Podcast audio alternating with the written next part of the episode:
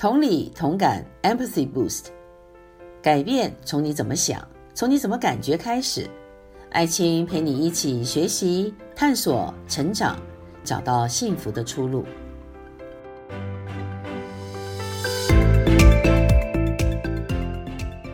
大家好，我是爱青，欢迎收听《同理同感，找到幸福出路》的节目。今天要跟大家来谈的是孤单寂寞的这个话题。孤单寂寞不但影响我们的身心健康，它事实上也是导致社会冲突的一个隐忧所在。所以我们要来正视它哦，它对我们的影响。那孤单寂寞它的问题现在在呃全球的一个蔓延到底有多严重呢？我给大家几个数据啊作为参考。在二零二零年一月份，在美国由 Signal Research 他做了一份呃调查，结果就显示。在美国，有百分之六十一的成年人有时候或者常常觉得孤单寂寞，而十八到二十二岁的 Z 世代有高达七百分之七十三的比例，而在台湾有百分之四十四的民众觉得孤单寂寞，在三十岁以下的有百分之六十五的人，在二十岁以下有百分之六十一的人，他们都觉得自己是孤单寂寞的。而在英国，有百分之四十三的青年说我是孤单寂寞，我很无助。其他如日本、德国，还有很多的国家都发生有类似的情形，也就是孤单寂寞的问题的严重性，它已经是不容忽略了，因为它就好像一个未爆弹，它随时都在影响着我们的呃身体健康、心理健康，以及我们的社会上啊的这种平稳度啊。那么什么是孤单寂寞呢？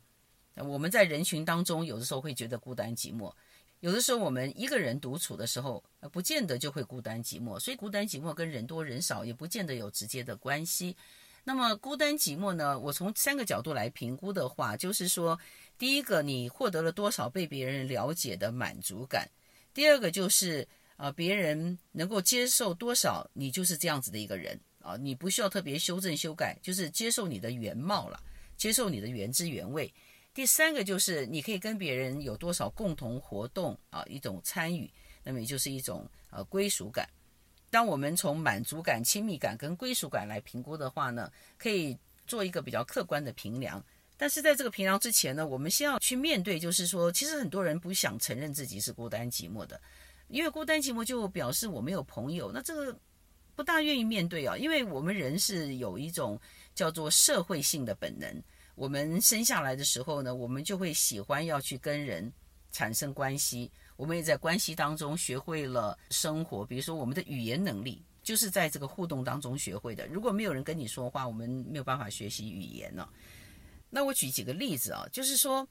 你怎么样可以知道你自己是不是孤单寂寞，或者孤单寂寞在什么样的情况之下，你可以得到一些舒缓。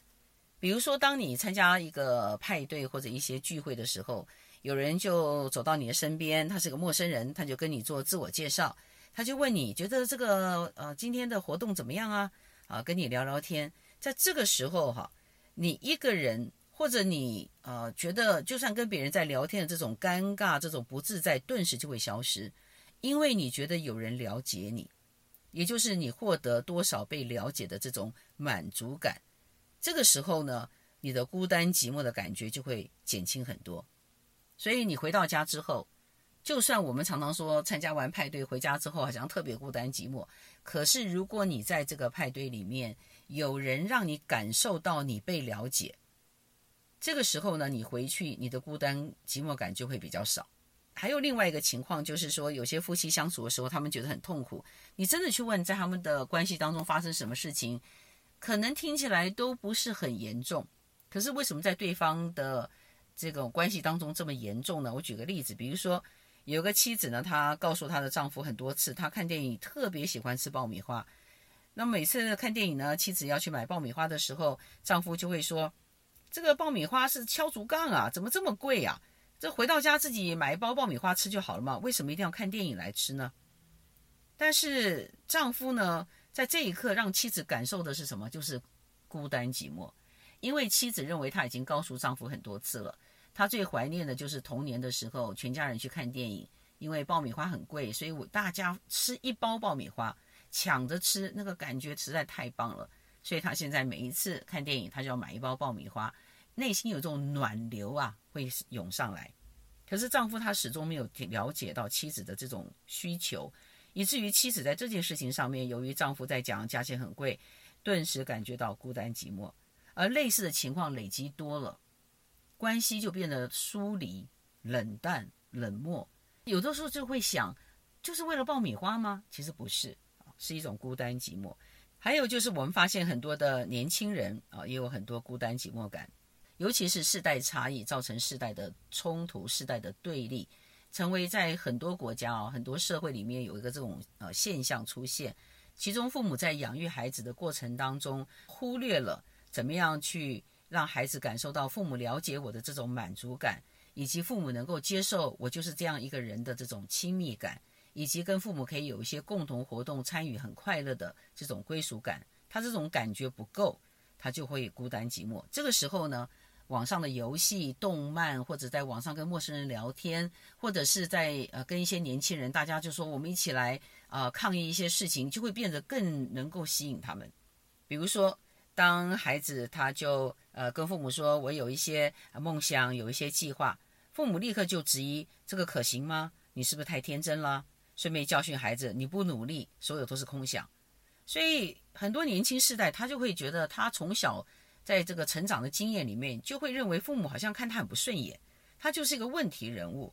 而他父母口口声声说爱他，他却没有办法感受到父母喜欢他。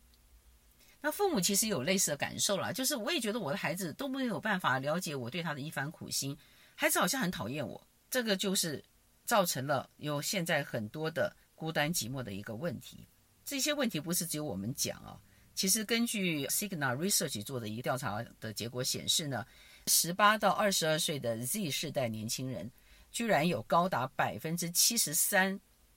的比例呢，他们说他们有时候或者常常觉得孤单寂寞，这个比例是很高的哈。其实我们不能忽略这样的一个数据给我们的提醒。而在台湾呢，二十岁以下有百分之六十一的人觉得他是孤单寂寞的。在英国有百分之四十三的青年说：“我孤寂无助。”这些数据都来提醒我们，孤单寂寞它其实对我们的整个人的生活、整个人的状态的影响是很大的。我们就来讲对人的心理状态，比如说很多人他有躁郁症、忧郁症、焦虑症、人群恐慌症，都跟他的孤单寂寞有关。而有些人他的身体，比如说他。抵抗力降低、失眠、身体失调、心血管疾病、失智、身体发炎这些反应，其实也都跟孤单寂寞有关。所以呢，我们真的不能忽略孤单寂寞，它对于我们的啊每一个人的所谓身心健康以及社会的平稳所产生的一个影响。还有一个数据就是 Signal Research 的统计。在百分之七十常用社交网站的人当中，有高达百分之七十一的人有孤单寂寞的感觉。这就提醒我们，就是我们就算在网络上面，在社群网站当中有很多的朋友，有粉丝群，可是并不表示我们就不会孤单寂寞。因为还是回到我刚才提醒的，所谓我们不会孤单寂寞，我们必须要有三种感觉要能够得到满足。第一个就是别人能够了解我的这种满足感。第二个就是别人能够接受我的原貌，就是我的原汁原味的这种亲密感。第三个就是我们能够有共同活动的这种归属感。其实呢，由于这次新冠疫情啊，保持社交距离，很多人就开始有这个觉醒，就是本来以为我有一些网络上的社群，我就很好啦，我就过得很快乐。可是事实上，当没有办法跟别人面对面的时候，呃，活动受到限制的时候，才感受到其实自己内心里面是有一种孤单寂寞的。所以有些人就会说，那是不是我们要常常到人群当中呢？当然了，在人群当中是很好的，但是当有很多人围环绕着我们，我们也不见得啊就会啊觉得说自己不会孤单啊不寂寞。其中一个很重要的就是我们要能够有双向的互动跟沟通。打个比方啊，比如说我们在医院里面看到有病人躺在病床上，其实病人他旁边有其他的病友，然后医疗人员很多人进进出出，看起来很热闹的样子。但是呢，仍然孤单寂寞，很盼望着有家人来看望。但是有的时候家人来看望的时候，来去匆匆，也没有讲什么话。其实呢，不来反而更好，来了反而提醒自己是一个孤单寂寞的人。那有一次呢，我在医院陪我先生一个星期，那格林就有一位啊、病友啊，他就跟我们聊天，聊得很高兴。而在这个一个礼拜的期间，他的家人只匆匆忙忙的、很快的就来看了他一下就走了，就这样子。所以他在过程当中呢，其实他是孤单寂寞的。可是因为他跟我们聊天聊得很开心，不但是听我们讲，我们也听他讲。虽然我们跟他很多想法真的是不大一样，但是我们可以彼此讨论啊，也啊尊重啊，大家都有不同的想法，也挺开心的。那到了礼拜六，我先生要做一个比较大的检查，在之前他就提醒我们说，这种检查可能要好几天才会有结果的。那我们就说哦，这样子，那可能又要再多住几天了。那那天礼拜六早上，他的医生来跟他讲说，啊，你今天可以出院了。他就说，我不要出院，我要礼拜一再出院，我要多待两天。那医生就说，那好吧，你想多待就多待吧。那在这个时候呢，我们就去做了这个检查。等到检查回来之后，大概过了一个小时，检查结果就出来了。那出来的结果就是没事，所以我们可以回家啊。那我们当然就不想多待一天了，就赶快回家了。正在打包的时候，他听到我们要回去了。在这个时候，他就嚷着说：“我也要出院了。”诶，怎么会这样子呢？其实我想啊，一个很主要的原因就是他本来想可以多待个两天，跟我们多聊聊天，能够化解他的孤单寂寞之苦。因为我们的互动不是单向的，很重要的就是我们如果要来处理自己的孤单寂寞的痛苦，你不能只是单向叫别人来给你一个什么陪伴，就是给你讲一大堆安慰的话，其实这个没有用。有一位很有名的芝加哥大学的教授 John Cacioppo，他就做过这个研究。他说，如果啊，你只是啊陪伴一个孤单寂寞的人，他的孤单寂寞问题还是不会解决。你如果只是教他一些沟通的技巧，他还是不会解决这个问题。或者呢，呃，你就是让一些孤单寂寞的人成为一个彼此的支持团体，大家好像同病相怜，还是没有解决这个问题。哦，真正的是他必须要体认到他内心里面的一个状态。啊，而且他必须要有很多双向沟通的这种机会，所以我们在这次经验当中，更让我深深的体会到，其实人与人之间要能够彼此对话。为什么很多的啊年轻人他们这么孤单寂寞？因为他们跟他们的父母没有办法对话，就是单向的，或者在对话讲了几句话不对头，大家就不想讲话了。还有很多的夫妻，还有很多的在学校同学之间都有可能。啊，所以就失去了这种亲密感、归属感啊，以及被了解的满足感，所以这个呃孤单寂寞的问题就会日益的严重。英国的前首相 Theresa May，她在任职的期间，那时候大概在二零一八年的时候，她就发现这个孤单寂寞是一个很严重的个人的问题，也是社会的问题，所以她就启动了前所未有的一个跨部会的一个政策，提供小学生和中学生有关孤单寂寞的健康教育。仅仅做这件事情，我就认为他就是一个很有前瞻性的，作为一个国家的一个首相能够做的一件事情。而我最近看到一则新闻，就是中国的女排队长朱婷啊，有人发现她在她的脚踝的地方呢做了纹身，在她的右脚踝的纹身是一个扣球的小姑娘的图案，左脚踝呢是一个蒲公英。这个报道一出来，就知道说，原来他是因为他在土耳其的时候有一段训练的时间，他很孤单、很寂寞，他就把这个纹身呐纹在这脚踝上来为自己打气加油。可是当社会上看到这样的一个所谓纹身的时候，就认为他呃做了一个很坏的一个示范，批评他啊破坏了什么正能量之类的。其实你就可以看到人们对于这个心理健康的漠视到了一个什么地步呢？就是事实上，他做这件事情反映出来，就是他意识到自己有孤单寂寞的问题，他就想办法去解决，这个才是真正的正能量啊，而不是是说他不纹身或者纹身这件事情是正面能量还是负能量，因为本身它是一个静态的一个事件，就是纹身还是不纹身，所以我们如果看问题没有办法看到真正的核心问题，其实反而制造了更多的负能量，反而制造了更多的问题。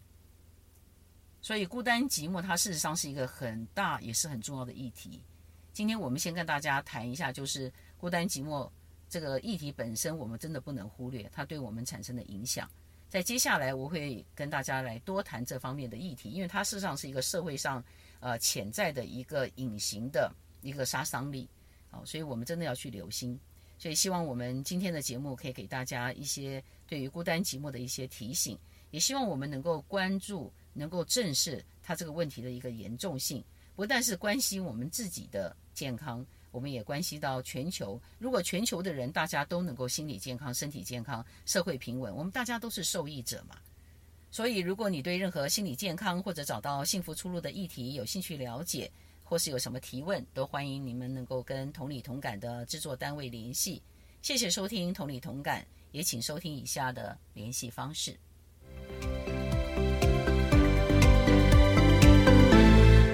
迎告诉我们节目内容对你的帮助，也可提问生活相关的议题，例如青少年孩子为什么对父母爱理不理呢？如何不被固执和坚持己见的人惹气呢？请留言在 contact at imetalk dot com，contact at i m e t a l k dot com。